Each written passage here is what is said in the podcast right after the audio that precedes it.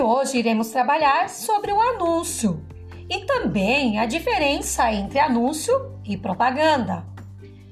Quando queremos comprar, vender, encontrar alguma coisa, escrevemos um anúncio. O anúncio pode ser escrito ou falado. Ele pode aparecer em jornais, revistas, folhetos, cartazes de rua, na televisão, no rádio e até no cinema. Nem todos os anúncios são confiáveis. Existem anúncios falsos que escondem o mal, o mal que o uso do produto pode causar. Você sabe quais são esses tipos de produtos? Vamos ver um anúncio agora?